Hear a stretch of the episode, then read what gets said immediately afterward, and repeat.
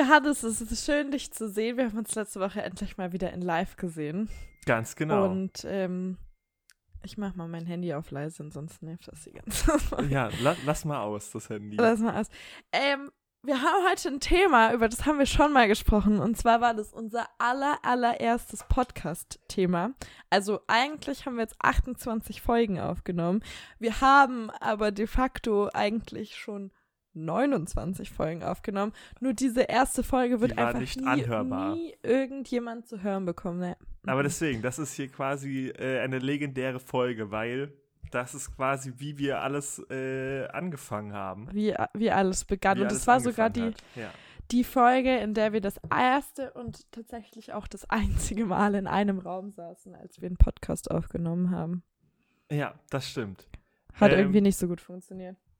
Genau, ich, also der, der, der Plan ist, das Thema, was wir haben, also wir haben natürlich uns als allererstes, als wir angefangen haben, diesen Podcast zu machen, haben überlegt, hm, welchen Namen wollen wir denn, kamen auf Obstkasper und dachten, das passt ganz gut.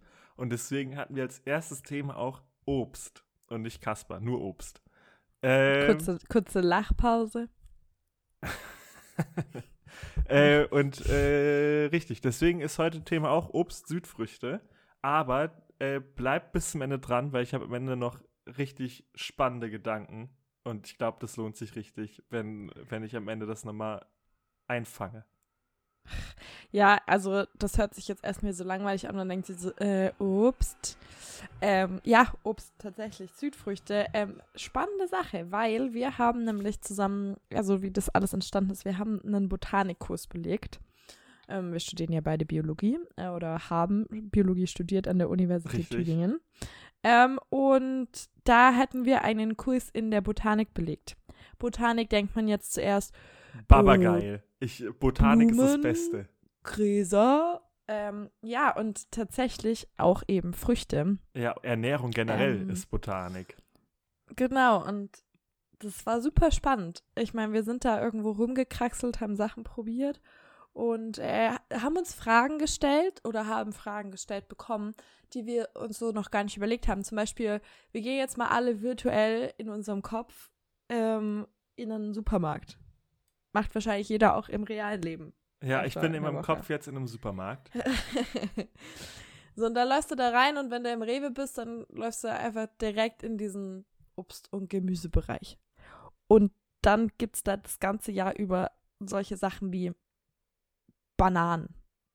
Und dann läufst du über die Wiese und da gibt es gar keine Bananenbäume. Ja, weil Bananen kommen nicht aus Deutschland. Richtig. Aber warum? Äh, ich habe auch richtig viele Sachen zu Banane mir rausgeschrieben, die ziemlich interessant sind. Ähm, warum jetzt die Banane wir als erstes nehmen, ist es nämlich in Deutschland das zweitbeliebteste Obst hinterm Apfel.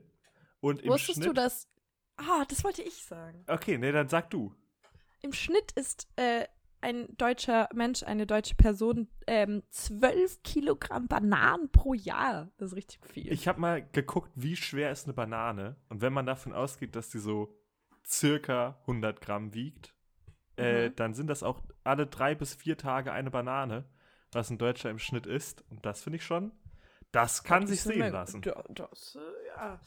Ähm, ja, Bananen sind ähm, interessante Pflanzen. Warum denn, Johannes?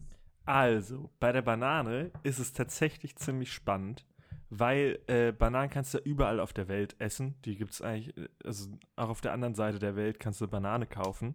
Und das sind alles, die man so im, im Supermarkt kaufen kann, Klone voneinander. Das heißt, überall jede Banane ist genetisch ziemlich identisch.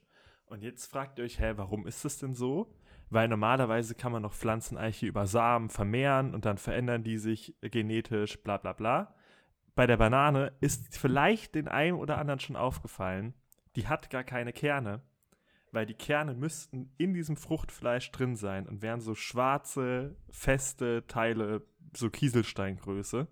Das ist jetzt bestimmt für manche Leute so ein richtiger mind-blowing Moment. Also, falls du nicht wusstest, dass Bananen sa keine Samen haben, weil tatsächlich, wenn man darauf nicht achtet und sich darüber keine Gedanken macht, dann, ähm, ja, herzlichen Glück Glückwunsch für, für, für den mind-blowing Moment. Ja. Und äh, ich habe hier auch tatsächlich eine Banane in meinem Zimmer, wo ich gerade aufnehme, stehen. Äh, die habe Ja. ich mal geschenkt bekommen, so eine kleine Banane. Und da Was man sieht man halt auch schon, äh, wie die sich dann vermehrt. Weil eine Banane ist ziemlich interessant. Die ist relativ nah mit den Gräsern verwandt, aber egal. Äh, die blüht nur einmal, trägt einmal Bananen und stirbt dann. Aber bevor sie blüht und Bananen produziert und stirbt, macht sie so kleine Ausläufer und neben ihr wachsen neue kleine Bananenpflanzen heran. Und das heißt, äh, die ganzen Bananenplantagen sind immer diese Ausläufer, die man weiter benutzt und nicht von Samen herangezogene Pflanzen. Das heißt, alle Bananen sind ziemlich genetisch identisch und Klonen von diesen Bananenplantagen. Und jetzt die Frage, warum kann das denn ein Problem sein, wenn die sich nicht mehr evolutionär weiterentwickeln und alle genetisch identisch sind? Ja, das ist tatsächlich ein Problem, was wir ziemlich oft haben, nicht nur in der Botanik. Ähm, genetische Weiterentwicklung, also quasi nicht Klone, sondern genetische Diversität, die entsteht, indem ähm, zum Beispiel aus Samen neue Pflanzen entstehen, bedeutet eben auch ähm, Resistenz, weil man ähm, durch diese genetische Diversität eine höhere, eine höhere Resistenz gegenüber zum Beispiel Pilzen oder sowas hat. Und genau das ist das Problem, was vor allem Bananen haben. Ähm, die sind nämlich ziemlich anfällig für äh, Pilzbefall. Und deswegen, ähm, andersrum, es gibt, es gab bis 1960 tatsächlich nur eine Bananensorte bei uns zu kaufen. Und die hieß Gros Michel. Ja, Digger Michael. Der, der DG Michael. ja, und der ähm, hat dann irgendwann mal die Panama-Krankheit bekommen. Das ist ein Pilzbefall. Und deswegen hat man dann irgendwann umge ist man umgeschwungen auf eine andere Sorte, die man angebaut hat, und zwar Cavendish. Und Cavendish ist die einzige Sorte, die wir gerade bei uns in deutschen Supermärkten tatsächlich kaufen können. Und äh, ich war ja letzte Woche in Tübingen, da haben wir uns gesehen und da haben wir auch eine alte Kommilitonin, mit der wir auch studiert haben. Äh, warum habe ich alt gesagt? Also die ist genauso alt wie wir. Ich meine, egal. Ähm, also aus der Zeit, wo ich in Tübingen studiert habe, das meinte ich damit. Und die hat erzählt, äh, die hatte deren Mitbewohnerin hat sich eine Banane gekauft und da war tatsächlich auch schon so ein Pilzbefall drin, weil es ist gerade wieder so, dass auch äh, die Bananensorte, die überall auf der Welt zu kaufen ist, auch jetzt von einem neuen Pilz befallen wird, weil die Pilze entwickeln sich ja die ganze Zeit evolutionär weiter, nur die Banane nicht mehr. Das heißt, es ist immer so, dass diesen evolutionären Wettlauf die Banane immer verliert und wir alle paar Jahrzehnte eine neue Bananensorte brauchen, die dagegen resistent ist. Und es gibt jetzt keine neue Bananensorte, die das schon ist. Das heißt, es könnte bald sein, dass wir einfach nicht mehr so viele Bananen zu kaufen haben, weil es gibt noch keine, keine Ausweichbanane. Hm. Banane wurde abgehängt von der Evolution. Ja, Also zumindest die, die wir züchten. Das ist schon verrückt. Ähm, ja, aber Dinge, die nur BiologInnen sagen, öh, ich habe meine Banane gekauft. und, ja. und die hat einen Pilz. Naja, ähm, wusstest du, dass manche Leute tatsächlich in den Subtropen einfach äh, Bananen als Tierpflanzen haben? Das stelle ich mir irgendwie, die sind richtig pretty. Das Ja, aber habe ich ja auch. Ich habe ja hier eine Banane stehen. Ist ja auch eine Ja, Zierpflanze. a- ja, aber so eine richtig schöne. Und zwar die Musa ornata. Googelt das mal, die ist richtig schön, die ist pink. Ja, es gibt über 1000 Bananensorten und auf der ganzen Welt gibt es eine zu kaufen. Auch crazy.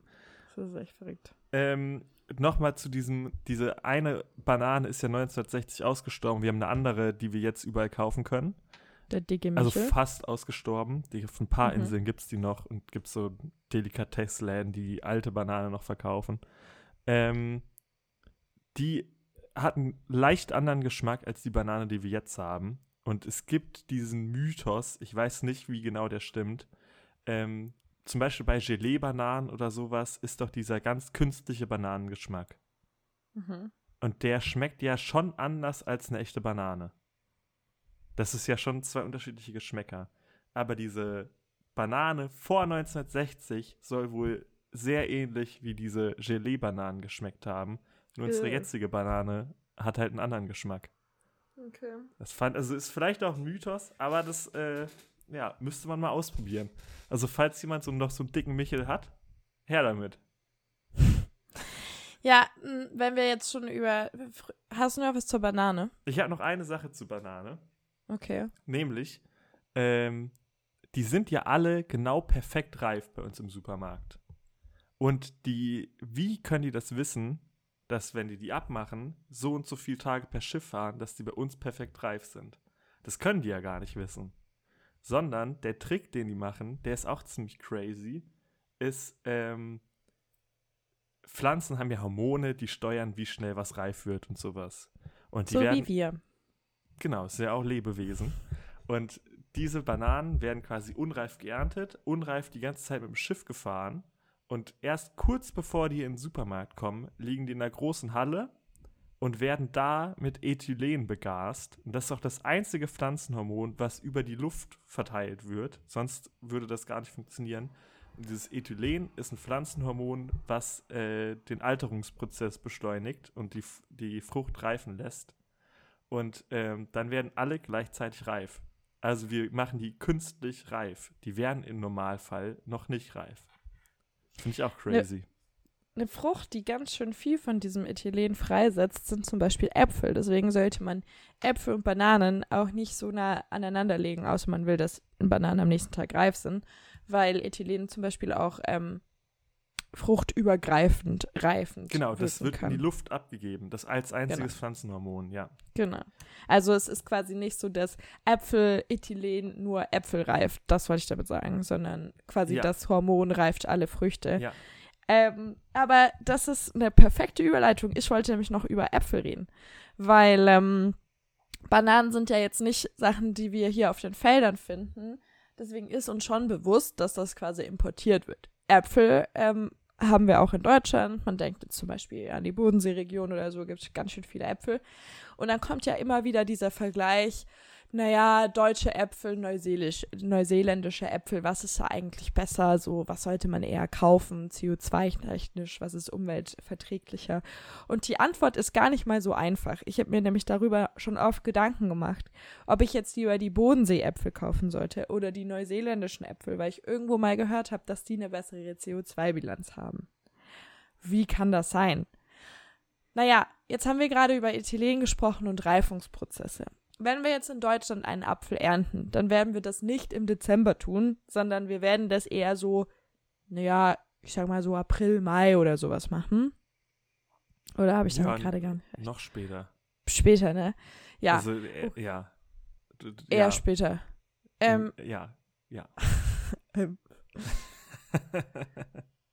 Also, wenn wir dann so einen Apfel im Frühling, Sommer ernten. Ja, eher Herbst. Hä, kann man die nicht zweimal enden?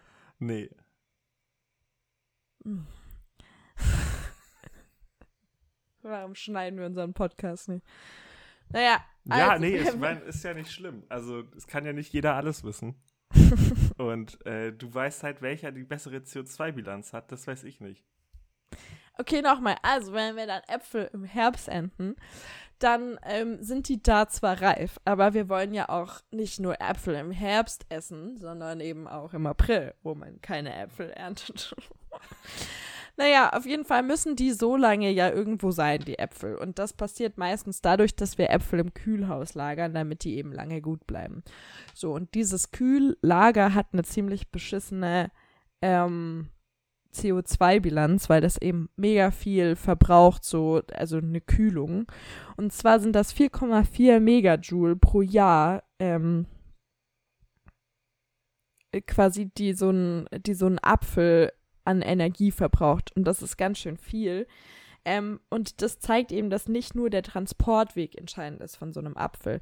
Aber im Vergleich dazu hat man eben in Neuseeland ähm, einen viel ergiebigeren Ertrag. Also man hat über 50 Prozent mehr an Äpfeln, die man quasi ernten kann, auf, ähm, aufgrund des Klimas dort. Nur der Transportweg ähm, ballert eben diese CO2-Bilanz so hoch. Aber wir sind da immer noch höher als bei deutschen Äpfeln. Also quasi 6,3 Megajoule hat man da ähm, im Jahr, wenn man einen neuseeländischen Apfel kauft. Ähm, jetzt muss man sich natürlich überlegen, gut, wenn es quasi Saison ist, dann haben so ähm, regionale Äpfel eine viel niedrigere ähm, CO2-Bilanz. Wenn dem nicht der Fall ist, ja, dann schenken sich die beiden eigentlich gar nichts. Aber ich fand es äh, super spannend. Ja, was CO2 angeht, bei so großen Containerschiffen muss man immer noch mit berücksichtigen, dass die auch ziemlich viel Schwefelverbindung in die Luft pusten und Ja. zu saurem Regen führen. Und das wird oft bei diesen CO2-Bilanzen nicht mitberechnet. Das heißt, so eine Kühlung führt nicht zu saurem Regen, ein Containerschiff halt schon.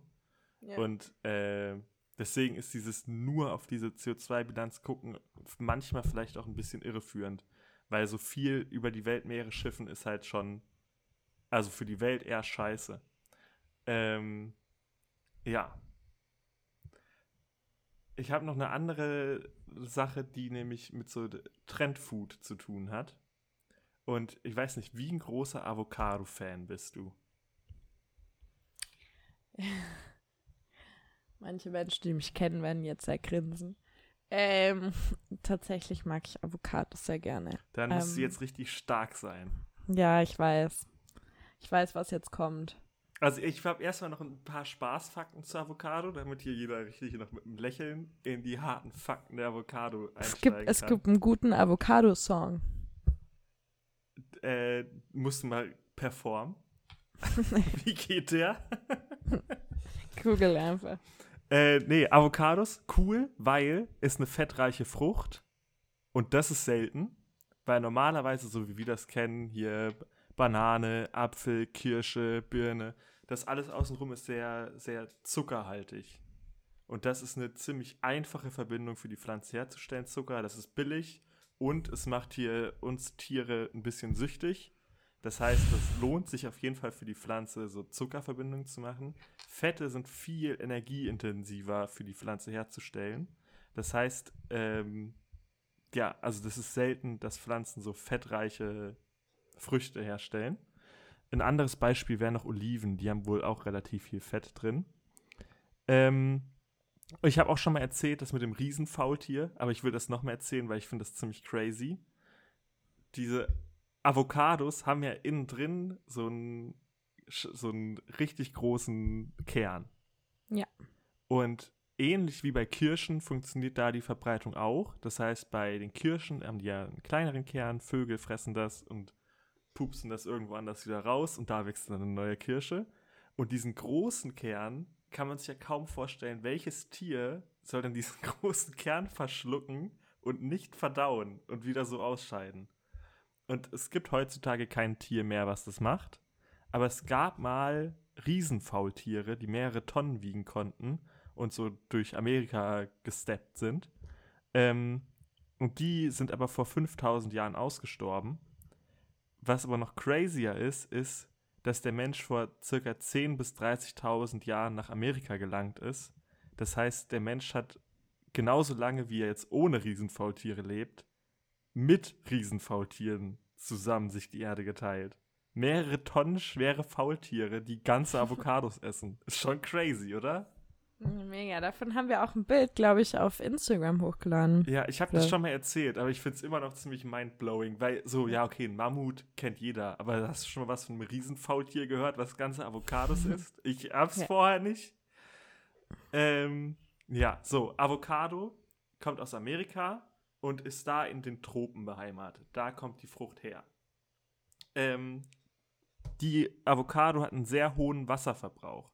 Das heißt, als man angefangen hat in Chile, in den nicht tropischen Gebieten Avocados anzubauen, weil immer mehr Leute das essen wollten und sich das einfach gerechnet hat, ähm, war es so, dass pro Avocado teilweise 70 bis 300 Liter Wasser verbraucht wurden. Pro eine Avocado.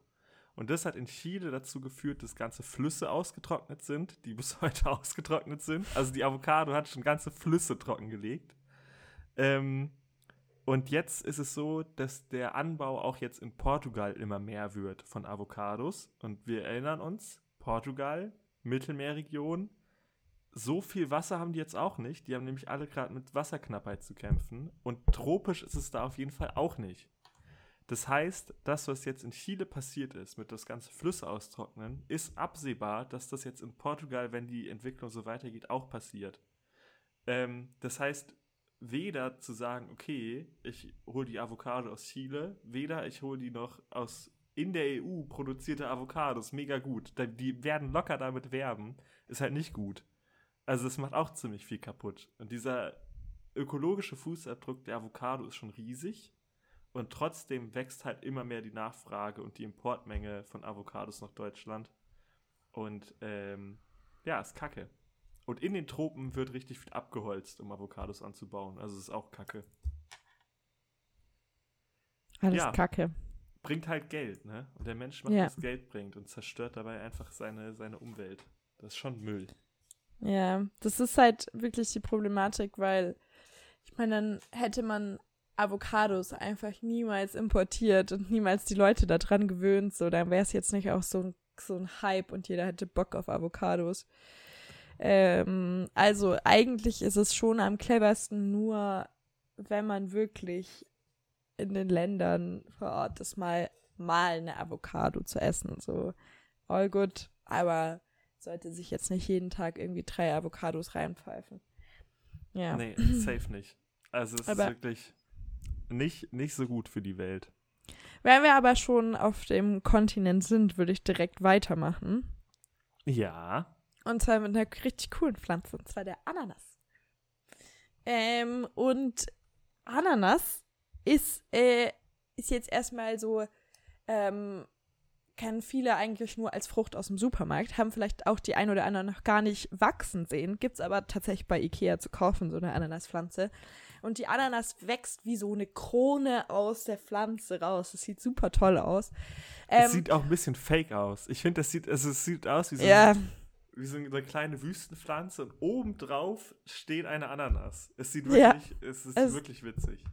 Und die Ananas ähm, ist tatsächlich eine der einzigen Bromeliaceen, so heißt die Familie der Ananasgewächse, die nicht als Epiphyten, also die nicht als Aufsitzerpflanze auf irgendeinem Baum oder sowas wächst, sondern die wurzelt wirklich im Boden. Das ist spannend. Und die Ananas ist ähm, ein Beerenfruchtverband. Also wenn wir an Beeren denken, sollten wir nicht nur an ähm, Blaubeeren denken, sondern auch an die Ananas. Ähm, also im weitesten Jetzt Sinne. Ist immer dieses, dieses Botanik-Ding. Äh, die Erdbeere ist eigentlich eine Nuss. Und dann alle so, oh mein Gott, aber ist so, wo ist die Aussage? Also, wa was bringt einem das, das zu sagen? Ja, ja, ja ich sag dir nämlich warum. Da gibt es nämlich einen Fun-Fact dazu, das habe ich gelernt. Ähm, als ich jetzt unterwegs war. Und zwar, wenn man eine, eine, eine Ananas nimmt und rollt, wenn sie reif ist und so ein bisschen oben drauf klatscht oder so auf dem, also hinhaut, dann kann man tatsächlich. Bitte was? Ja, das ist jetzt ein Profitrick. Also man nehme eine reife Ananas, man rolle eine reife Ananas, dann, dann klopft man sie so ein bisschen noch auf die Küchentheke und dann, no joke, kann man diese einzelnen Beerenfrüchte, also ihr wisst, wie eine Ananas aussieht, an der Seite sieht man so Sechsecke so. Genau, ja, das ja. sind die einzelnen Beerenfrüchte. Und dann kann man die wie so Sticks rausziehen. Richtig cool, Hast oder? Hast du schon mal gemacht? Nee, aber man kann das ja, machen. Muss, muss man mal ausprobieren. Ich, ich war, ich habe zu lange geschlafen, als ähm, die Menschen das gemacht haben, die mir das dann erzählt haben. Aber, aber das funktioniert wirklich. Und ich finde es richtig cool. Ist ein richtig cooler Fun-Fact, oder? Ja, ist geil. Ja. Und die Ananas kann noch mehr. Und zwar gehört die Ananas zu den sogenannten Kampfpflanzen, also C-A-M. Und ähm, die Ananas ist tatsächlich eine auch noch nicht nur äh, deswegen besonders, sondern auch noch besonders, weil sie eine der einzigen Kampfpflanzen ist, die ähm, wirtschaftlich für uns von Bedeutung ist. Was bedeutet äh, Kampfpflanze, sollte ich vielleicht noch klären. Also ähm, Ananaspflanzen wachsen ja meistens in Gebieten, wo es ziemlich trocken ist, also wo es ziemlich wenig Wasser gibt. Und jetzt haben diese Kampfpflanzen einen äh, Mechanismus entwickelt, ähm, der in solchen Trockenperioden zum Einsatz kommt. Und zwar öffnen die ihre Spaltöffnungen, also ihre Stomata, Fachwort, nur nachts. Und das machen die, damit sie quasi ähm, weniger Wasserverlust haben. Weil durch diese Stomata ähm, kommen nicht nur Stoffe rein, die sie brauchen, sondern es würde eben auch Wasser rausgehen. Und ähm, sie fixieren eben nachts Kohlenstoff in Form von Säuren. Und diese Kohlensäure, die brauchen die Pflanzen, um eben Pho Photosynthese zu machen. Und die werden, werden aber nur tagsüber eben freigesetzt. Und das ist ähm, so ein Mechanismus, der die Kammpflanze ganz schön clever macht. Ja, weil die sie, sind besser an Trockenheit angepasst als so eine ganz normale andere Pflanze, die wir sehen können, wenn wir aus dem Fenster gucken. Ananas, absolut wild. Ja, Trockenprofi. Hast du auf deinem Zettel noch irgendwas über so spannendes Obst stehen? Nö. Weil, jetzt komme ich zu dem Part, den ich schon am Anfang meinte, wo ihr unbedingt dranbleiben müsst. Weil ähm, Südfrüchte sind, gehören ja zu Früchten, die importiert werden müssen. Und wir haben zum Beispiel bei der Banane ja schon festgestellt, die kann man überall auf der Welt essen. So. Und äh, das heißt, Südfrüchte sind Teil von so einem globalisierten Nahrungsmittelweltmarkt. So. Die werden mit über die ganze Welt geschifft und so. Und da habe ich jetzt ein äh, Interview von der New York Times mit George Monbiot ähm, mir angeschaut. Ähm, das hat er vor einer Woche ungefähr gehalten und es hatte nur dieses YouTube-Video von diesem Interview 6000 Views. Ich finde, das sollte das tausendfache davon bekommen, weil es war sehr interessant.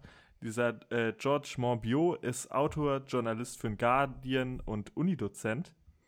Ähm, und der hat quasi über so einen globalisierten Nahrungsmittelweltmarkt geredet. Ähm, und da hat er erst einmal festgestellt, dass wir überall auf der Welt ja eine gleiche Ernährungsweise haben. Das heißt, überall auf der Welt bekommst du Weizenbrot, Brötchen und kannst Bananen essen und sowas. Und äh, das war die allermeiste Zeit der Welt ja nicht so, sondern es gab die regionalen Produkte, die da wachsen, die da gegessen werden. Und jetzt ist so, dass quasi überall sich gleich ernährt wird. Genauso wie Äpfel in Neuseeland. Eigentlich gehören Äpfel nicht nach Neuseeland. Eigentlich gehören Bananen nicht hierher. So, aber äh, das führt aber auch dazu, äh, so, wir haben die meisten Kalorien von dem, was wir essen, haben wir von vier Pflanzen, nämlich Mais, Reis, Soja und Weizen. Und es gibt nur ein paar Länder, wo das angebaut wird. Und äh, die sind dann super Exporteure und ein paar, wo das importiert wird. Und alle sind aber abhängig von diesen paar Super-Exporteur-Ländern. Und wenn es da jetzt äh, zu Krisen kommt, dann haben die anderen ein ziemlich großes Problem. Das wird noch verstärkt durch so äh, Nadelöhre wie, dass ganz viele Containerschiffe durch den Bosporus müssen oder sowas. Und wenn da einfach eine Blockade drin ist, ein Schiff quer liegt, keine Ahnung, dann verhungern einfach massenweise Leute. Aber es ist auch ein Problem, dass wir keine Lagerbestände von Lebensmitteln mehr haben. Das heißt, genauso wie das überall auch jetzt hier mit ganz normalen anderen Gütern passiert, ist es so, dass die nicht mehr in einem Lager irgendwo sind, sondern die werden eigentlich in einem LKW schon dahin gefahren, wo sie gebraucht werden, ohne jemals ein Lager zu sehen. Also es nennt sich Stocks to Flow. Die sind nicht mehr irgendwo gelagert, sondern alles float so durch die Gegend. Das heißt, die Sachen, die hier ankommen zu essen, werden direkt in die Supermarktregale geräumt und gekauft und die lagern nicht noch irgendwo für eine längere Zeit. Das heißt, eine kleine Krise führt direkt dazu, dass überall die Regale leer sind. Und ähm, bei uns ist das, was wir importieren, Bananen. Okay, dann sind halt vielleicht die Bananenregale leer.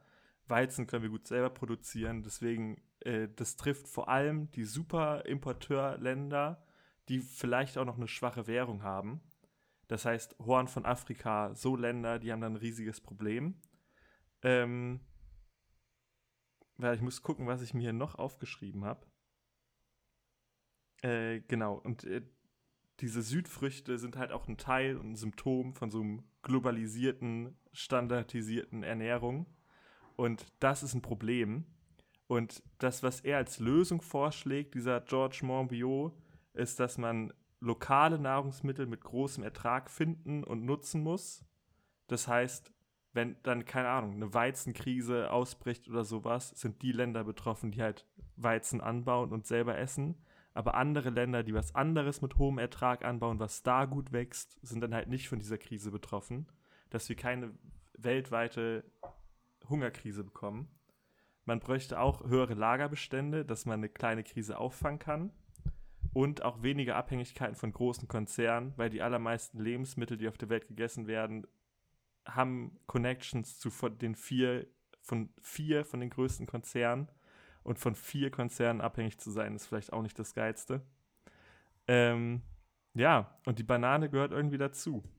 Achso, und was er noch gesagt hat, äh, wie das wie Welternährungssystem im Moment aufgebaut ist, das sieht sehr so aus wie das Finanzsystem 2008 vor der Finanzkrise.